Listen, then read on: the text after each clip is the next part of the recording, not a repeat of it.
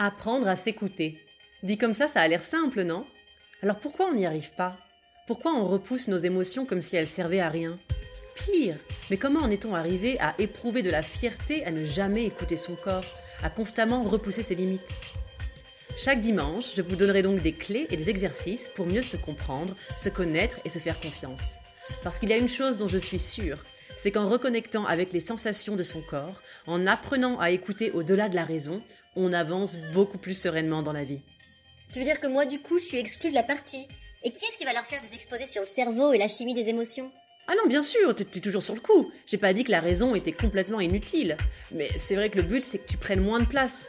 Genre, euh, t'es pas obligé de me corriger à chaque fois que je dis de la merde, quoi. Mais des bêtises, Mimi, à chaque fois que tu dis des bêtises.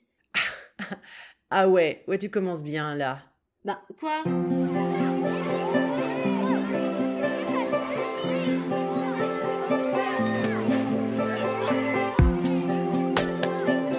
Épisode présentation. Salut, salut, bienvenue sur ma nouvelle chaîne YouTube Apprendre à s'écouter. Alors, on va commencer par les petites questions basiques pour vous expliquer un peu ben, c'est quoi mon délire, pourquoi j'ai envie de faire ça, pourquoi ça me semble si important aussi. Donc, première question, pourquoi? Pourquoi? Eh bien parce que moi j'ai rien senti pendant des années et que ça m'avait l'air mais complètement normal. J'avais vraiment juste l'impression que je sais pas, juste moi tout allait bien et ben les autres, les gens avec leurs émotions, c'est qu'ils avaient des problèmes, mais moi j'avais pas de problème, donc c'était sûrement pour ça que il avait rien qui venait me perturber plus qu'autre chose. Vraiment, j'étais juste jamais en colère, jamais triste.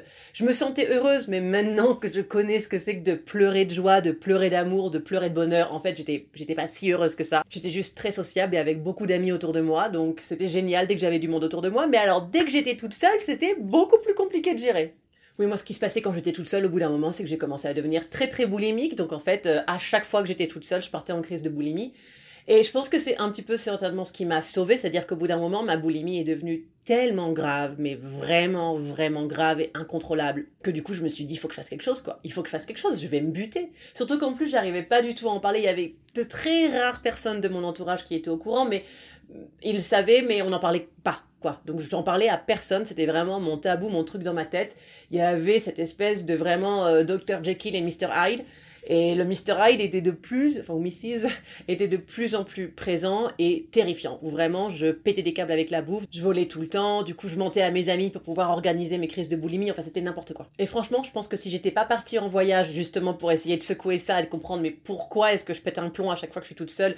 Pourquoi est-ce que je me venge sur la bouffe? Alors qu'en plus j'ai l'impression que tout va bien dans ma vie, que j'ai pas de problème, il y a juste ce petit truc mais qui prend de plus en plus de place. Je pense que je me serais butée. Hein, désolé, je vous plombe un peu l'ambiance comme ça, mais il y avait clairement une part de moi que j'arrivais pas à laisser vivre, que j'arrivais même pas à regarder. Et euh, oui, clairement, au bout d'un moment, ta santé mentale, elle en pâtit. Et ta santé physique aussi. Hein. Je veux dire, moi, c'était la boulimie et un sérieux problème avec l'alcool aussi. Mais ça aurait pu être, voilà, ça aurait pu être d'autres drogues, ça aurait pu être d'autres comportements de dépendance. Il y a forcément un moment où on part en couille si on n'écoute pas ses émotions et si on fait que les repousser tout le temps. Donc ça, ça a l'air peut-être logique, il faut écouter ses émotions et tout. Le problème, c'est qu'en fait, je sais à quel point ça, on peut ne pas savoir et ne vraiment pas du tout se rendre compte qu'on est déconnecté de ses émotions. Moi, je ne le savais pas. C'est un jour durant un exercice de communication non violente. Donc je partais pour mon premier voyage en sac à dos. Je sais j'allais partir en Inde et je savais que ça allait être voilà le moment où je me retrouve toute seule, où il va falloir que je regarde vraiment ma boulimie en face et que je trouve des solutions. Et donc du coup, avant de partir, j'avais passé trois semaines chez des potes euh, dans les Pyrénées, des copains naturopathes, qui m'avaient fait faire cet exercice de communication non violente où je me suis rendu compte que je n'avais absolument aucune sensation physique euh, associée aux émotions et qu'apparemment c'était pas si normal. J'ai fait un podcast sur le sujet, je vous mettrai le lien dans la description de cette vidéo. Vous verrez, je raconte mon histoire, ce moment où j'ai découvert que je ne sentais rien.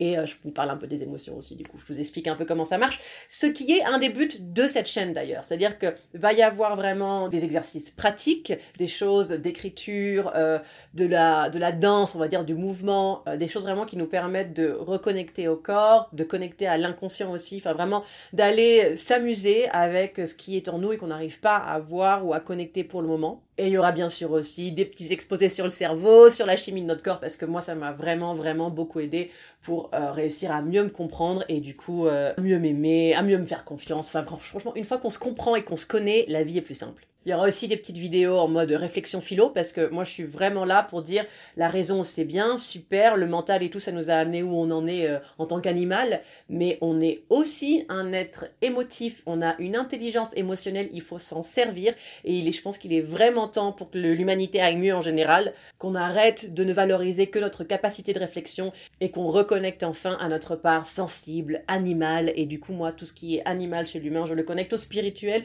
vous verrez dans mes prochaines vidéos. Bon, en plus, du coup, vu que j'ai quand même cherché un peu les mots-clés, tu sais, SEO, tout ça, tout ça, toi-même, tu sais si t'as un blog ou une chaîne YouTube. Et alors, un mot m'est tombé dessus, alexithymie. Alexithymie, c'est un trouble émotionnel où, du coup, effectivement, on, se détache de ses émotions sans s'en rendre compte. Euh, ça se manifeste par une grande difficulté à en parler, à mettre des mots sur les émotions, mais en même temps, quand tu les sens pas, qu'est-ce que tu veux dire dessus, tu vois? Donc ça, je vais beaucoup en parler, ça reviendra souvent ce mot alexithymie, parce que moi, ça a été une putain de prise de conscience. Parce que quand je racontais aux gens, mais je te promets, moi, j'ai rien senti pendant des années, et un jour, je me suis rendu compte que j'étais censée sentir quelque chose, et ça a été le début d'un très long process euh, pour en arriver là où je suis maintenant, où je sens toutes mes émotions, même celles où je kiffe pas, je suis la même Myriam, souviens-toi, tu sentais rien avant. Donc, c'est quand même cool c'est quand même cool et du coup ça m'a rassurée. Je me suis dit mais non, j'étais pas folle vraiment, je ne sentais rien. Donc je vous en parlerai plus dans d'autres vidéos, mais sachez-le, Alexithymie ça va revenir. Et du coup ça nous amène à la deuxième question. Pour qui est-ce que je fais ces vidéos? Alors sûrement pour toi. Si tu es quelqu'un qui tout va bien dans ta vie, tout va bien tout le temps, sauf quand tu pètes des plombs. Et alors, c'est, ça peut être assez, assez violent. Et tu te demandes pourquoi. Pourquoi, alors que tout va si bien, tu te défonces à l'alcool ou à autre chose assez régulièrement quand même.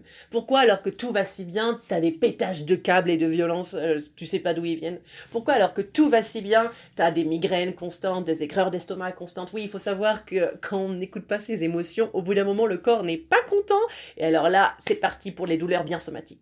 Clairement, c'est pour les gens qui vont toujours bien, mais qui savent, qui savent qu'il y a des boulons là qui sont très proches de sauter. Parce que moi, c'est ça ce dont je me rends compte aussi, c'est que du coup, les personnes alexithymiques, ou en tout cas les personnes qui, juste sans s'en rendre compte, ont développé euh, des murs et des murs et des murs de protection pour pas sentir leur corps émotionnel, tu vois. Le corps émotionnel, c'est les émanations de toutes tes émotions, voilà.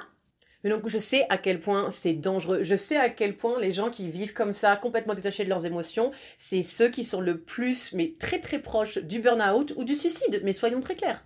C'est le genre de personnes où après on est tous là comme des cons et connes. Mais comment ça il allait pas bien? Mais, mais j'aurais jamais deviné ça. Bah ouais. Donc ces vidéos sont aussi potentiellement pour toi.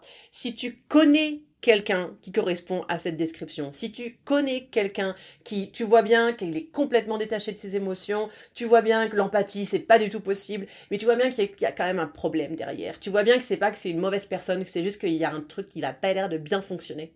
Et ça c'est un truc très courant chez les hommes. Merci le patriarcat puisque vous, effectivement, dès l'enfance, on vous dit qu'il faut pas montrer vos émotions, que c'est pas normal d'en avoir pour un garçon, et plein d'autres trucs débiles comme ça. Donc nous, les filles, on, s'en travaille pas mal aussi, mais au moins, on nous fout la paix avec nos émotions en général. En général, ça dépend. La, colère, non. Les filles, la colère, non, non, non, non, non. Tu peux pleurer, mais tu cries pas. Bref, et effectivement, j'ai un peu le stéréotype là dans la tête, peut-être d'une nana qui a du mal à connecter avec son mec parce qu'il sent pas ses émotions et que c'est vraiment compliqué pour la communication. Baby, follow cette chaîne parce que je vais vous donner plein de conseils. Soyons très clairs d'ailleurs les mecs, l'alexithymie va pas devenir votre nouvelle excuse pour ne rien sentir et ne pas vous occuper de votre santé mentale. Non, non, non, non, non, c'est la bonne nouvelle en fait. L'alexithymie, ça a été que ça se soigne.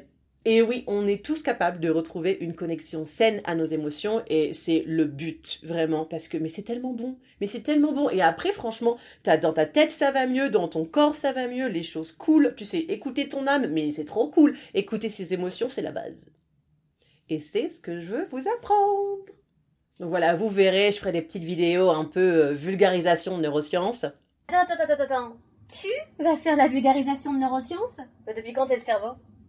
Ah merde, oui, c'est peut-être un truc que j'aurais dû préciser aussi dans cette vidéo, que j'ai deux personnalités. Enfin, si t'écoutez mon podcast, ça va pas trop te choquer, hein. Vous avez déjà entendu parler de Malika et Mimi. Bon, en gros, le délire, c'est que Malika, c'est celle qui écrit les podcasts, tu vois, qui réfléchit ses mots en avance et tout, qui choisit tout ça, tout bien.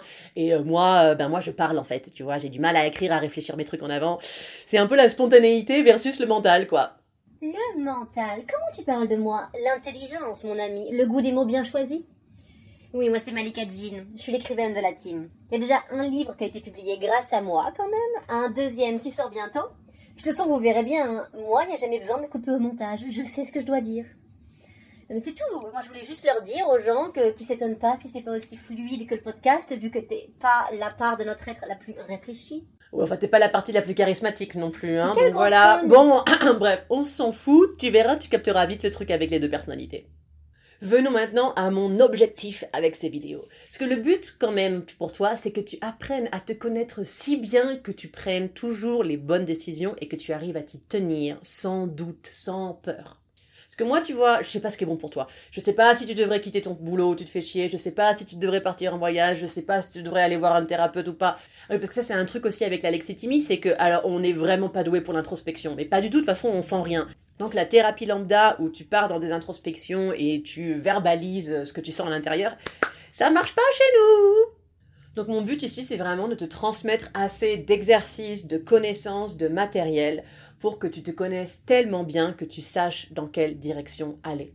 Un des buts très clair aussi avec ça, c'est d'être capable d'arrêter d'être dans le contrôle constant. Parce que réussir à s'écouter avec un grand S, écouter son corps, écouter son intuition, écouter son âme, le but c'est qu'au bout d'un moment, on se fait confiance. On n'a plus besoin d'être avec ce mental qui contrôle tout le temps. On sait que la vie va nous rattraper. On sait qu'on est capable de rebondir. On sait qu'on est plein de résilience. On sait qu'on est intelligent, capable. Il n'y a plus qu'à y aller. Et arrêter de vouloir tout contrôler.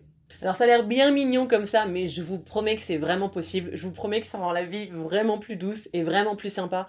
Et moi, je pars de très loin, ok? 12 ans de boulimie, c'est beaucoup de contrôle, je te promets.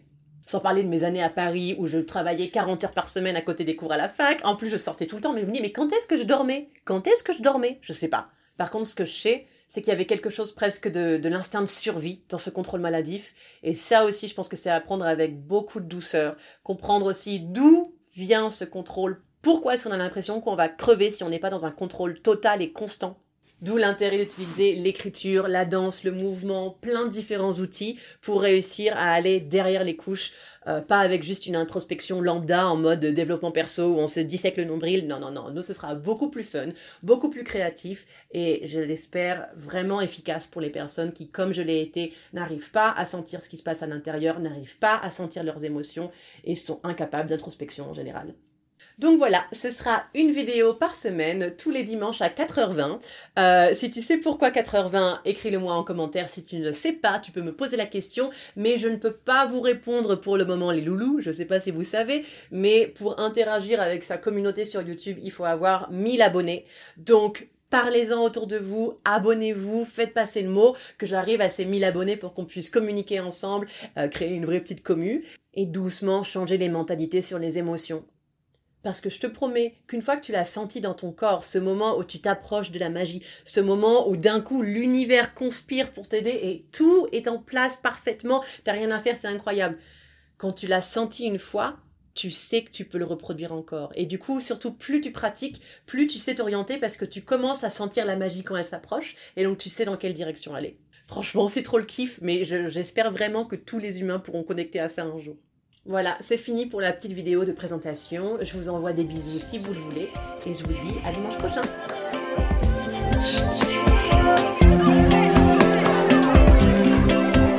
Apprendre à s'écouter, c'est terminé. Pour ceux et celles qui ont bien écouté d'ailleurs, vous avez dû vous rendre compte que je parle d'une chaîne YouTube. En effet, je vous partagerai ici à chaque fois l'audio des vidéos que je fais pour YouTube. Parce que je sais que le podcast est un format pratique aussi. Donc euh, voilà, vous aurez les podcasts ici, mais bien sûr, il y a la chaîne YouTube qui va avec. Donc si vous préférez les vidéos, n'hésitez pas à checker. Elle s'appelle aussi Apprendre à s'écouter.